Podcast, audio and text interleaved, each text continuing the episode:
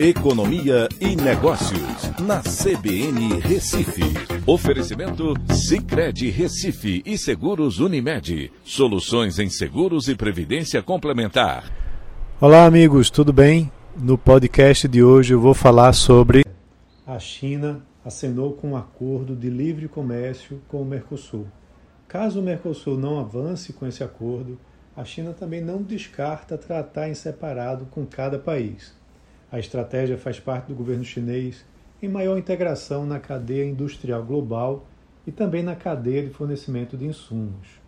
A China é o maior parceiro comercial do Brasil desde 2009, o maior mercado para as exportações, uma fonte grande de importações e contribui fortemente no superávit comercial brasileiro. O acordo visa promover a, liberaliza a liberalização e também a facilitação do comércio e dos investimentos. A China já tem 22 acordos de livre comércio concluídos com países como Chile e Peru, aqui na América do Sul, além de 18 em negociação ou sendo considerados, como também com a Colômbia. E também fez estudo de viabilidade de acordo com o Uruguai, o que na prática causaria um desmonte do Mercosul. Para o governo chinês, seria melhor negociar com o Mercosul como um todo, mas não descarta a alternativa de negociar em separado.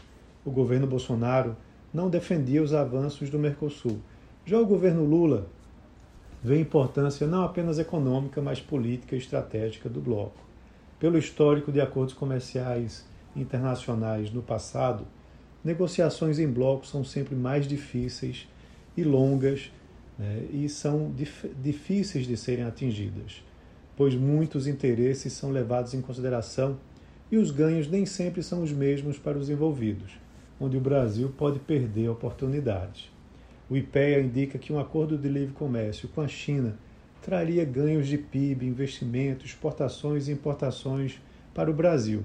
O saldo comercial seria um pouco pior, mas haveria uma redução significativa do nível de preços agregado e um aumento do grau de abertura da economia brasileira.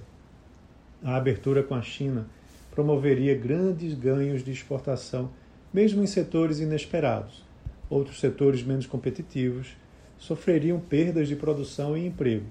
Mas a abertura comercial funciona assim mesmo. Setores competitivos avançam e os, e os ineficientes perdem. Para que o país possa avançar nesse acordo e venha a diversificar suas exportações, é preciso promover, claro, reformas internas e a principal delas é a reforma tributária, que pode avançar nesse governo. Sem reformas, não seremos competitivos nem ganharemos em diversificação. Então é isso. Um abraço a todos e até a próxima.